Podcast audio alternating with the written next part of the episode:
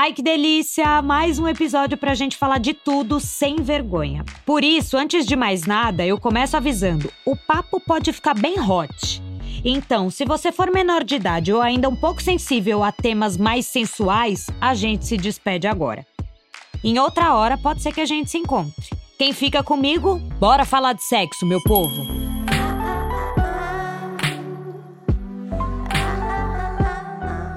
Quanto mais a gente aprende sobre sexo, mais a gente tem certeza de que cada pessoa é um universo de sensações, de potenciais e também de possibilidades de conflitos. Um milhão de motivos podem causar dificuldade em ter um orgasmo, e o único jeito de entender o que atrapalha é falar sobre isso, sem vergonha. Eu sou a Maria Eugênia Suconic, mas pode me chamar de Maril. Tá começando agora Tudo Sem Vergonha, um podcast exclusivo Amazon Music. Vem comigo?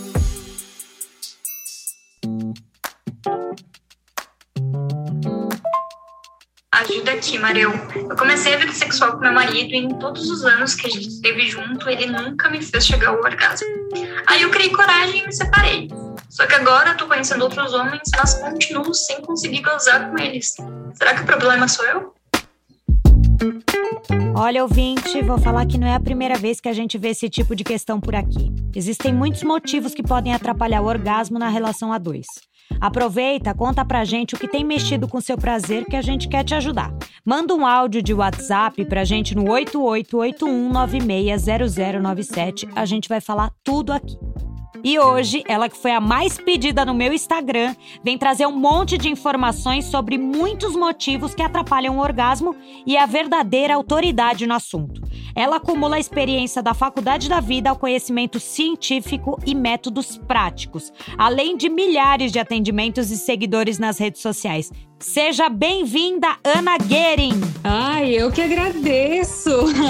Vou com certeza poder compartilhar muita dica. Essa dica aí que a, a seguidora aí de vocês mandou, ela é extremamente comum. É, a gente vai comentar disso logo, logo, porque tem um monte de pergunta para te fazer, Ana. Já se prepara. Adoro!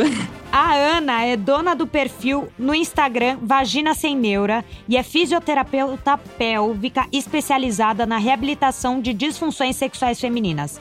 Ela atende mulheres faz muitos anos, ajudando a gente a conhecer nossos corpos e encontrar o caminho do prazer. Afinal de contas, nenhuma mulher nasce com a vida sexual resolvida. É, Ana, me conta você sempre foi bem resolvida na sua vida sexual? Ah, com toda certeza não, né? Toda mulher passa por inúmeras dificuldades, né, ao longo da, do início da vida sexual. Então, comigo, obviamente, que isso não seria diferente. A única diferença é que eu fui atrás de resolver as minhas neuras, né? Nossa, milhares, né? Todo mundo tem milhares. Eu quero saber como que foi a sua primeira vez. Ah, não, isso foi muito tranquilo, sabe? Porque eu já me conhecia, eu já me masturbava, já me tocava, então eu já tinha colocado meu dedo no interior do canal, eu já tinha esse conhecimento do meu corpo. Então, quando eu fui ter minha primeira relação, o meu parceiro também era super novinho, a gente tinha a mesma idade, 14 para 15. Então ainda tinha aquele pênis pequeno pequeno, sabe? De adolescente. Então, para mim, foi muito tranquilo. Todo mundo que a entrevista fala: ai, a minha primeira vez foi horrível, ai, eu não sabia o que fazer, ai, eu não sabia nada. Para você foi numa boa para mim foi extremamente tranquilo. Inclusive, eu fiz durante o período menstrual a minha primeira relação, então com certeza estava super molhada ali pelos fluidos e tudo mais. E durante a menstruação fica tudo mais relaxado ali embaixo, tem bastante irrigação. Então, para mim foi muito tranquilo essa descoberta. Me lembro muito bem, foi no sofá da minha mãe.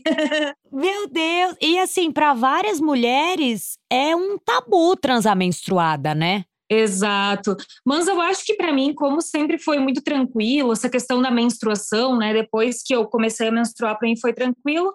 Para mim não, nunca foi uma neura essa questão de, menstru de transar menstruada. Ai, muito bom, muito bom. E eu vi você falando sobre ter aprendido na faculdade da vida. Ah, fato. Todo mundo precisa fazer essa faculdade. Tem gente que não se joga muito, né? Exato. E eu tive relações assim bem ruins ao longo da vida, diversas experiências que não foram legais. E a grande, o grande diferencial tá aí, né? Tu pegar, ter as experiências, uh, entender que tu não precisa ter neura, que coisas ruins acontecem com todo mundo, como também experiências maravilhosas vão acontecer no meio do caminho. Ana, explica pra gente o que é fisioterapia pélvica e como você decidiu se especializar nisso. Aí então, ó, Fisioterapia pélvica é uma especialidade da fisioterapia, porque a gente tem músculo por todos os lados do nosso corpo. Como também tem fisioterapeuta que, por exemplo, trabalha o bruxismo, trabalha a mandíbula, tem fisioterapeuta que trabalha com a musculatura da vagina. E meu sonho sempre foi trabalhar assim com o sistema reprodutor feminino mesmo, porque minha avó e minha bisavó elas eram parteiras. Então, para mim sempre foi uma coisa muito normal assim, lidar com gestante entender sobre parto, fui criada no meio do, do mato, então para mim sempre foi uma coisa muito natural. E aí eu acabei entrando na faculdade de fisioterapia pélvica porque minha mãe viu realmente uma entrevista falando sobre a importância da musculatura para prevenção de perdas urinárias, para uma gestação mais saudável, e lá fui eu. Muito bom. E como que veio a ideia de criar seu próprio consultório? Ah, é que isso é uma coisa muito. Ah, foi uma consequência mesmo de toda a minha formação. Porque se tu for pesquisar na tua cidade, né, quem tá ouvindo aí, né, esse podcast, uh, vai pesquisar talvez uma fisioterapeuta pélvica na sua cidade e vai ver que tem pouquíssimas, se tiver alguma fisioterapeuta pélvica. Então, para mim foi um processo normal e natural abrir um consultório, porque eu não tinha outro lugar para trabalhar, né? Senão abri o meu próprio consultório. Tá. E você pode falar um pouco sobre os métodos que você criou? Eles vieram da sua experiência na clínica ou tem alguma coisa inspirada em problemas que você já viveu? Assim, olha, os flatos vaginais, por exemplo, quando eu iniciei a minha vida sexual, lá com 14 para 15, eu tinha muito flato vaginal, em qualquer posição. Ah, isso tá, tá aqui na minha lista de perguntas. Pois é. Gente, os flatos vaginais é aquele barulho assim de pum que sai na hora do sexo, sabe? Exato. Pra você que tá ouvindo, pra você se ligar aí. Me conta. Pra mim, acontecia todas as vezes que eu ia ter relação. Então, por exemplo, até no papai e mamãe, sabe? Poxa, quando tá de quatro, tá de frango assado e tal, até que é esperado, assim, ah, tava numa posição muito arregaçada, daí acabou entrando o ar. Então, bah, era um constrangimento, porque, por exemplo, tu vai querer fazer um 69, né? Nem no 69 eu me escapava de ter um flato. E aí, eu tava lendo uma revista, né, de, tipo, uma Marie Claire da vida, essas mulheres, uma revista de mulher adulta, né, porque eu era bem jovem, tinha tipo 15, 16 anos. E aí eu tava lendo na revista que tava falando sobre pomporismo, sobre a importância da prática dos exercícios íntimos para evitar os flatos vaginais, né? E aí comecei. Gente, que maravilhoso! Exato, é, é, sensacional. O resultado vem muito rápido. É rápido mesmo? É muito rápido. Na verdade, assim, com 40 dias de exercício, a gente já começa a perceber assim uma grande diferença. Mas para reduzir totalmente, às vezes demora mais tempo, né? Porque precisa criar mais força, ter uma melhor qualidade muscular. Então, o que eu desenvolvi no consultório foi também relacionado às minhas queixas, porque quando eu iniciei minha vida sexual, eu não conseguia, por exemplo, ter orgasmo com penetração, ou o meu clitóris perdia sensibilidade durante o vai e vem. Então, o que eu fui aprendendo, né, eu fui levando aí para a vida e fui levando para dentro do consultório. Mas são, sempre são técnicas assim validadas cientificamente, que tem estudo por trás disso, né? Mas muito bem da minha experiência também, das queixas que eu vivi, né, das neuras que eu já tive na minha vida. Ah, e a nossa ouvinte trouxe um problema muito comum entre as mulheres, não conseguir gozar uma relação. Você acha que tem um ponto em comum entre essas mulheres ou isso varia de cada uma?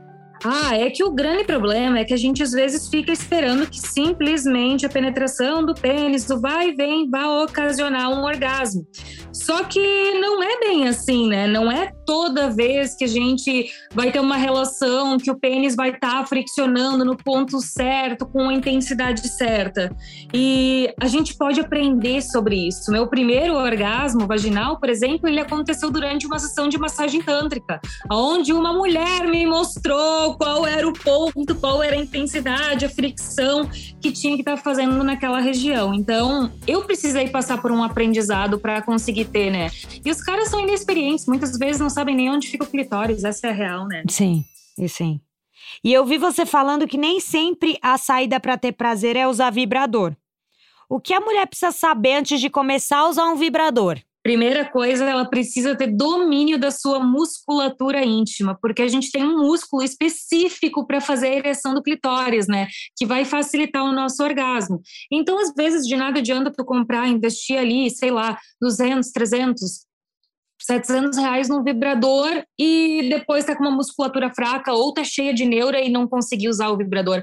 Quantas mulheres aí que estão ouvindo, né, que acabam adquirindo um vibrador e deixam na gaveta esperando aquele dia, o encontro, o aniversário de casamento para usar, né? Então, primeira coisa, eliminar os, as neuras, conhecer sua musculatura íntima para depois poder botar fogo no parquinho, né?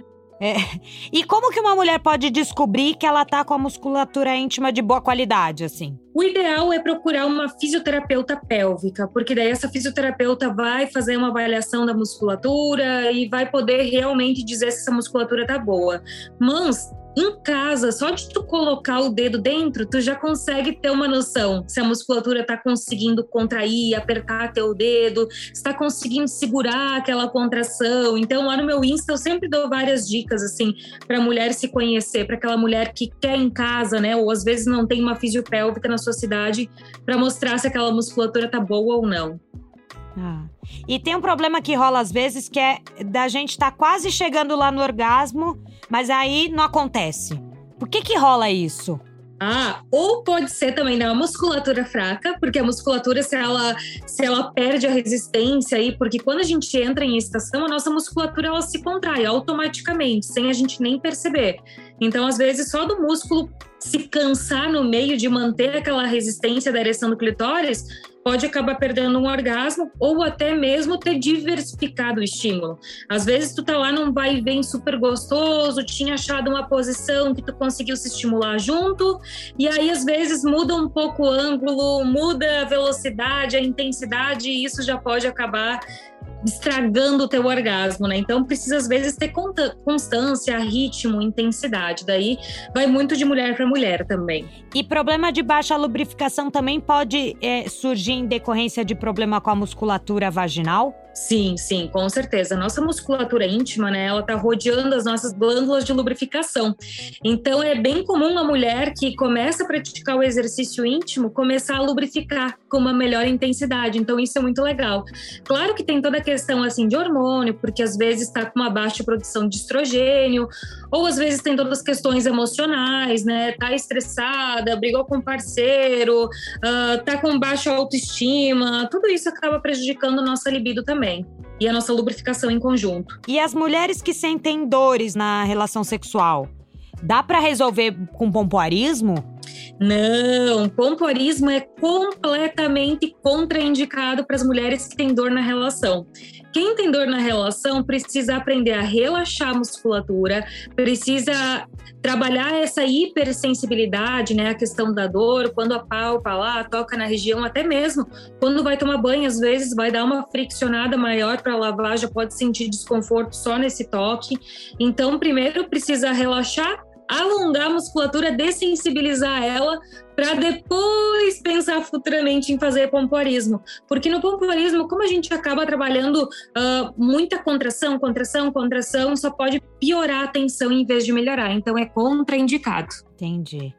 E o orgasmo na área A, o famoso anal, dá para aprender a ter? Uhum. Olha, aí vai muito mais da questão do fetiche da pessoa, porque o fetiche ele também vai ser uma uh, um propulsor, né, para a gente conseguir ter um orgasmo.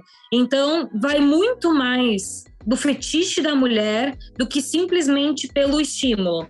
Então, eu indico sempre para as gurias que têm bastante tesão começar estimulando o clitóris em conjunto, né? Indo fazendo toda aquela movimentação que tu já sabe que vai levar um orgasmo clitoriano e quando tiver quase chegando lá, aí tentar achar uma posição, um ângulo que tu consiga sentir que aquela fricção tá sendo legal, tá sendo bacana e tá te conduzindo a um orgasmo. Mas não é uma coisa assim que a gente precise obrigatoriamente esperar que vá acontecer algum dia. Apesar da gente ter ali uma área que ela é super sensível e suscetível também a levar ao orgasmo. Tá. E como a mulher faz para colocar o cuidado com a musculatura vaginal na sua rotina?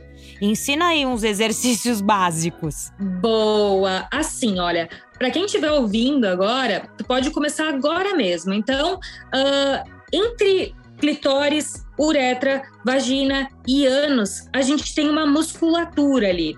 E para fazer a movimentação correta, é como se a gente quisesse evitar de perder xixi, ou tipo assim, ai, ah, tô com muita, muita, muita vontade de fazer xixi, tem que segurar. Então já imagina que tá tudo se contraindo ali embaixo, ou imaginar que vai sair um pum e tu precisa segurar para que não saia. Então essa é a movimentação. Agora, tenta, por exemplo, fazer uma força como se fosse fazer cocô.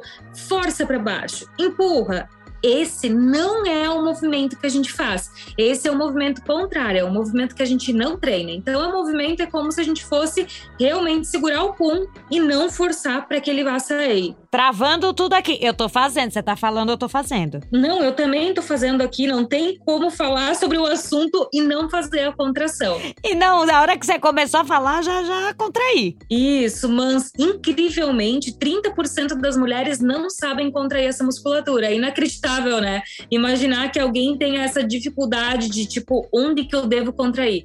Então a gente não deve esperar que abdômen, glúteo, meio de perna se contraia. Manzoanos contrai sim em conjunto. Então, para quem estiver em casa agora ouvindo isso, pode estar em qualquer lugar. Tu pode estar num ônibus, pode estar numa fila, aonde tu estiver, tu pode estar fazendo esse exercício.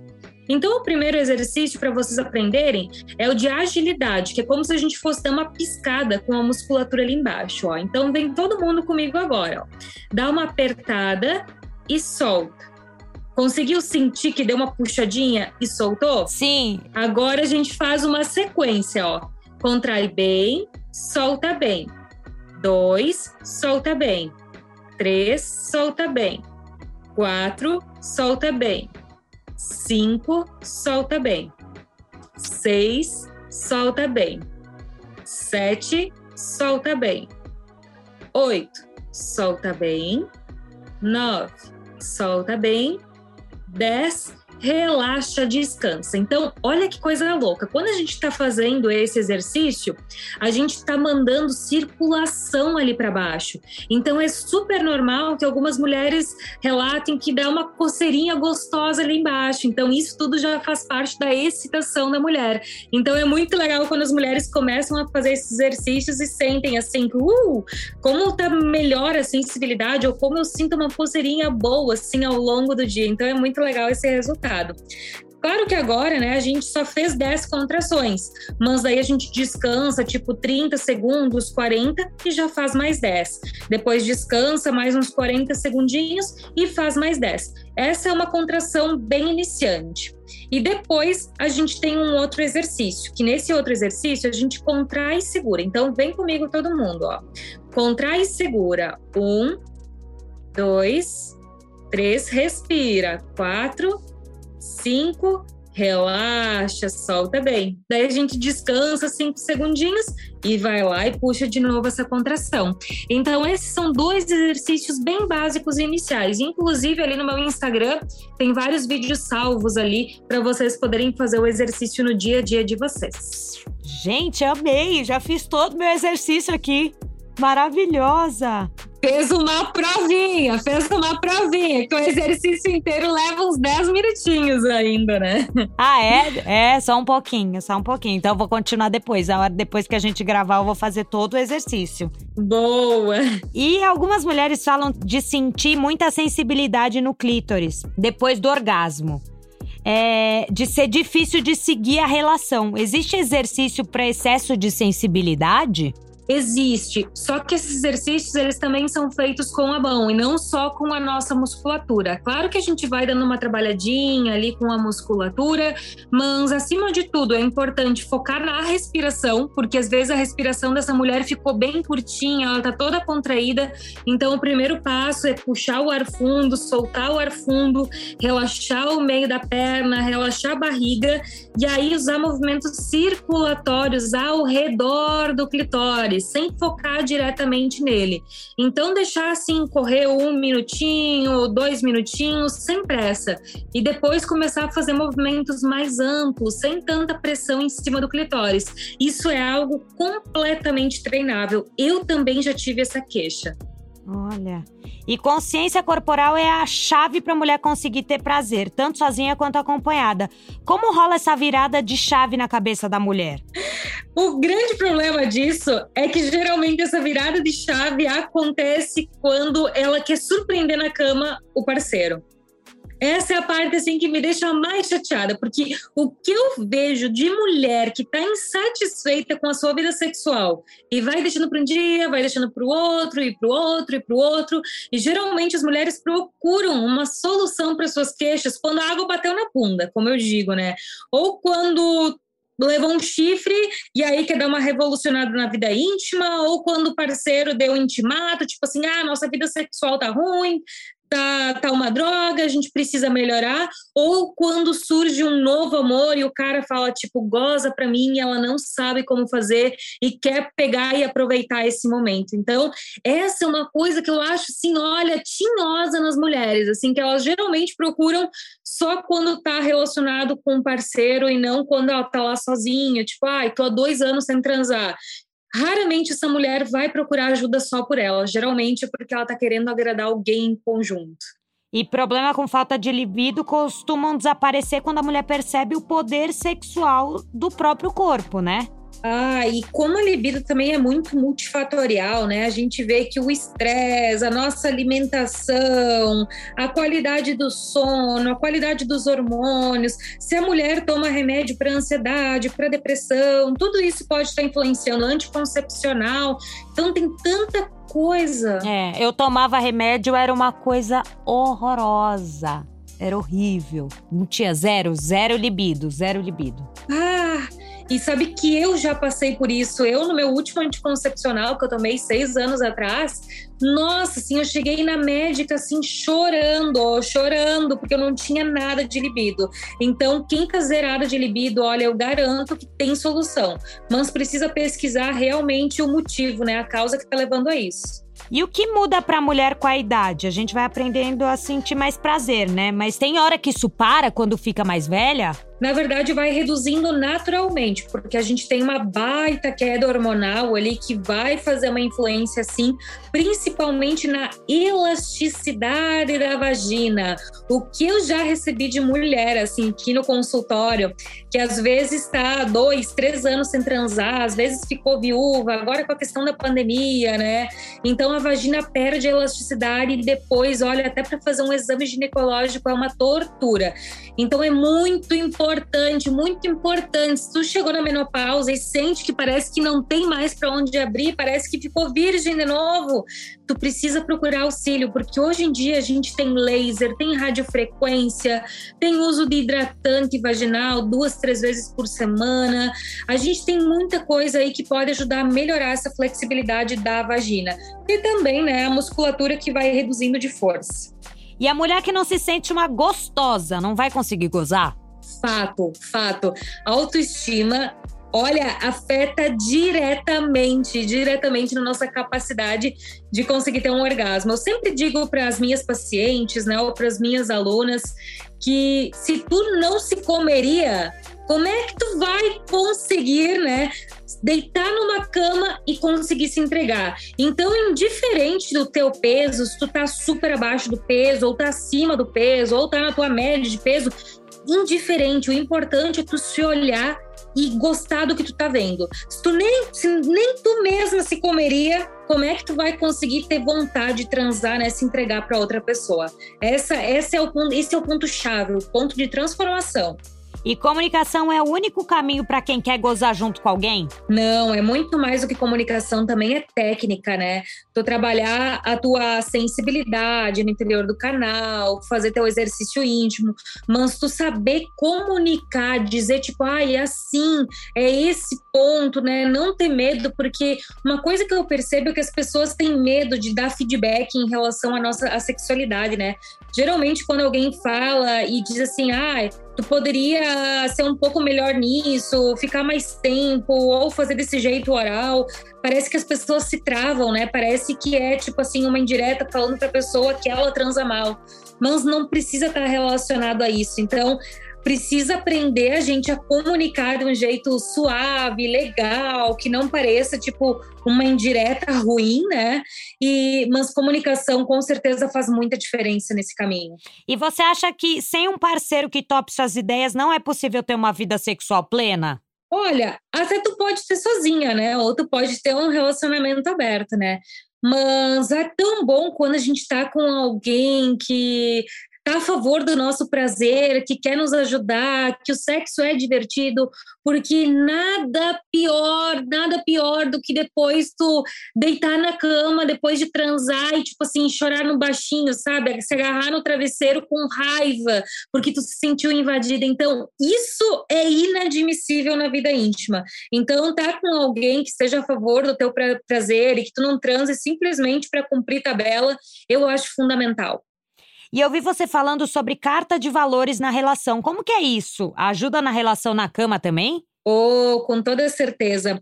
Sabe que carta de valores é um nome super técnico, é um nome técnico que se usa na, no coach, né? Todas as empresas têm uma carta de valores, grandes empresas têm cartas de valores, porque isso ajuda a tomar decisões dentro de uma relação, né? Seja no trabalho, seja com os teus filhos, seja no teu relacionamento.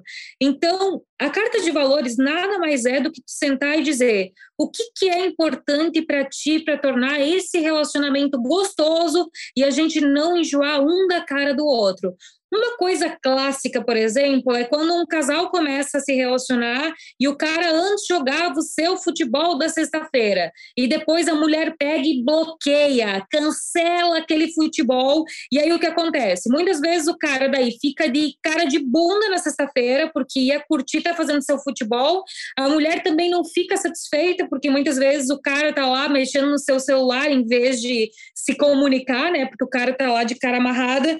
Então a carta de valores, na verdade, ela ajuda a ter um relacionamento legal, ambos falarem das suas necessidades, os seus planos de vida, para ver se os dois estão caminhando no mesmo sentido, né? Ana, e como perder a neura de falar sobre tudo que quer, tudo que tem vontade? Ah, a primeira coisa eu acho que é estar tá bem tranquila com as suas vontades, entender que isso não é pecado, não é proibido, saber que enquanto tu não está invadindo o espaço do outro, isso não está sendo perigoso para o outro, as tuas vontades, os teus desejos, tá mais do que certo de tu realizar, por mais louca que seja a tua fantasia, né? E começar falando aos pouquinhos, né? Ver qual que é o limite daquela pessoa, né? Acho que isso é bem importante, para não tomar um susto também, né? Chega falando tudo, assombra a pessoa. Calma, vai com calma. Ai, sim, por exemplo, né? Se o cara fala que tem vontade de mijar em ti, né? Porque esse é um fetiche que a gente ouve muito, principalmente em consultório.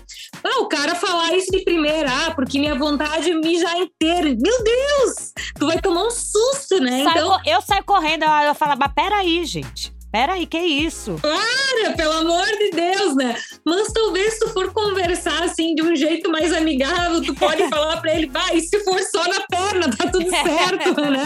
Vamos aos poucos, né? Então a carta de valores às vezes também ajuda isso, né? Uh, ajuda nesse sentido, tu estabelecer teus limites e cada um dizer, bom, até aqui eu posso ir, né? É, muito bom. O Ana, todo final de episódio a gente tem uma rapidinha. São perguntas curtas para você responder assim, tipo um bate-bola. Ai, meu Deus, vamos ver. Vamos ver, aham. Uhum. Rapidinha. Rapidinhas, rapidinhas. O que, que é sexo para você? Ah, sexo para mim é conexão, é entrega, é sentir gosto, cheiro, é uma conexão íntima. o que que te dá tesão? Ai, ai, ai. Pra mim, tesão.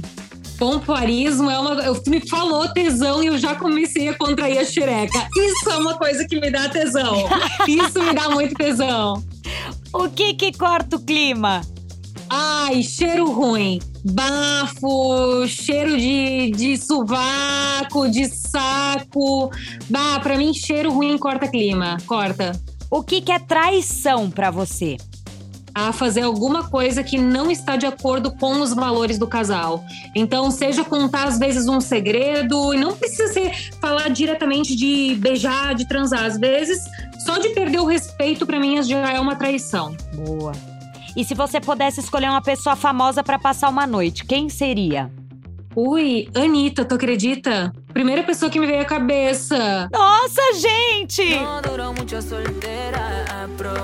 Olha, a gente teve uma gravação. A Anitta tá aqui, tá batendo um bolão aqui. Aham, uhum, não, isso eu já conversei com o meu parceiro na carta de valores. Eu falei: olha, se algum dia acontecer de ter uma oportunidade, tô numa festa, rolou, olha, tu me desculpa, isso não é considerado traição.